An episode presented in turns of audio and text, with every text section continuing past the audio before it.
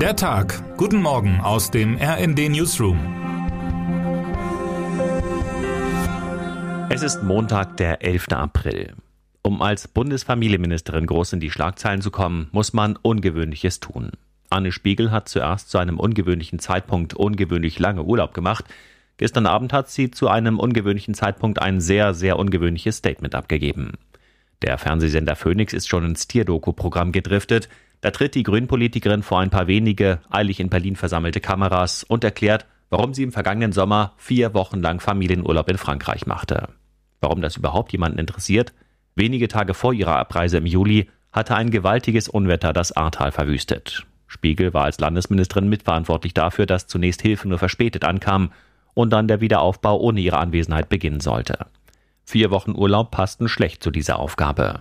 Die Bild am Sonntag hatte gestern die Reisedaten veröffentlicht, samt Rücktrittsforderung an Ministerin Spiegel. Ich werde Ihnen jetzt einige private Details nennen, beginnt Spiegel am Abend ihre Stellungnahme mit brüchiger Stimme.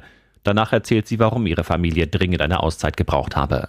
Ihr Mann kämpfte demnach mit den Folgen eines Schlaganfalls, die ganze Familie mit der Corona-Pandemie und ihrer Höchstbelastung als Politikerin.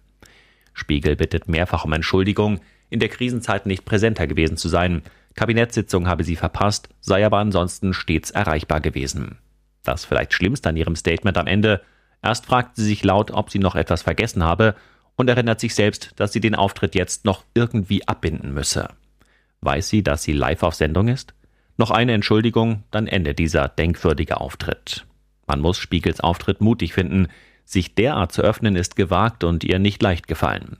Tobias Peter kommentiert, Spiegels Auftritt wirkte ehrlich, ebenso wie ihre Bitte um Entschuldigung. Zugleich offenbart sie ihre Schwächen.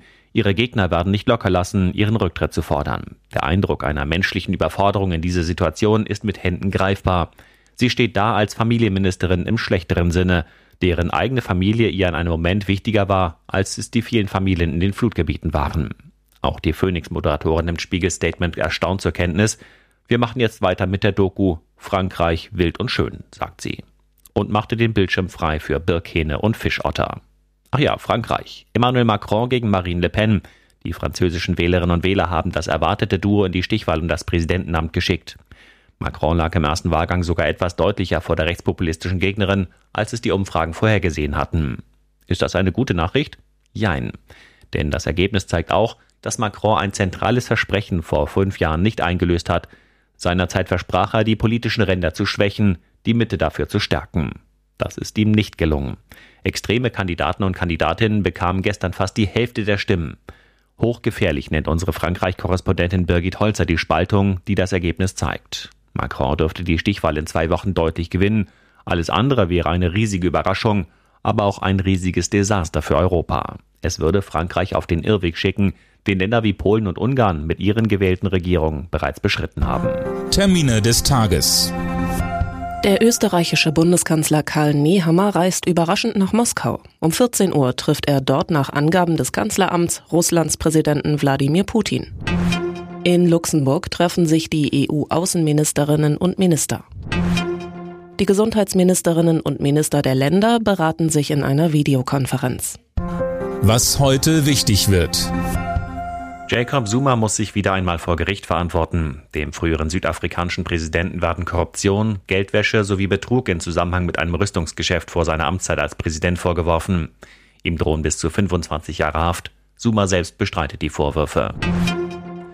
Und damit wünschen wir Ihnen einen guten Start in den Tag. Text Christian Palm, am Mikrofon Anna Löwer und Sönke Röhling. Mit rnd.de, der Webseite des Redaktionsnetzwerks Deutschland, halten wir Sie durchgehend auf dem neuesten Stand.